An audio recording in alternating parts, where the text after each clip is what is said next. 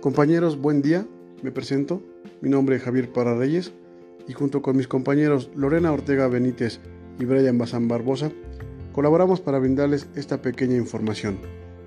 La función pública, los servidores públicos, su surgimiento, el régimen jurídico que los resguarda y regula, así como las obligaciones y responsabilidades inherentes a ellos. Naturaleza jurídica. Se considera que la relación del Estado y los servidores públicos surge con motivo de un acto administrativo, con el objeto de asignar una función pública a la persona que se considere idónea para su desempeño. Servidores públicos. El artículo 108 constitucional define como servidor público a toda persona que desempeñe un empleo, un cargo o una comisión de cualquier naturaleza dentro de la administración pública. Es conveniente señalar que los trabajadores al servicio del Estado se clasifican en altos funcionarios, funcionarios y empleados. Los altos funcionarios son las personas de primer nivel en el ejercicio de la administración pública. Se desempeñan en el ámbito federal.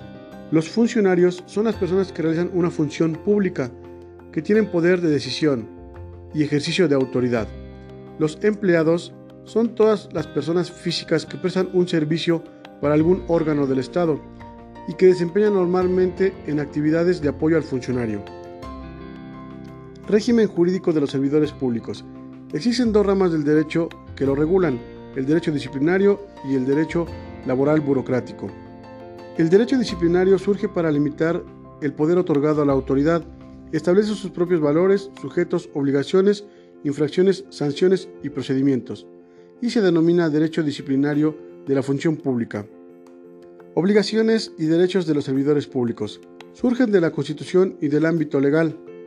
Como primera obligación tienen el de presentar la protesta de guardar la Constitución y las leyes que de ella emanen.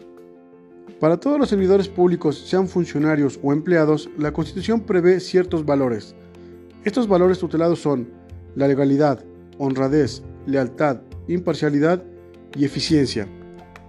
Los servidores públicos tienen derecho a un salario, derecho a la seguridad social, pensiones. Y el primero y más importante es que tienen derecho al cargo o empleo. Responsabilidad de los servidores públicos.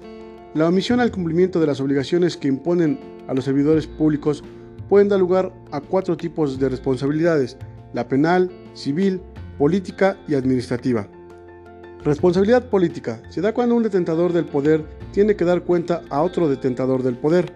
Responsabilidad penal se configura por los actos o omisiones que constituyen infracciones considerados delitos.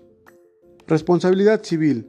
Prevé como el daño que causan los funcionarios a los particulares cuando obren en el ejercicio de sus funciones. Puede ser económico o bien daño moral. Responsabilidad administrativa. Por actos u omisiones en los que incurra y afecten los principios de legalidad, honradez, lealtad, imparcialidad y eficiencia.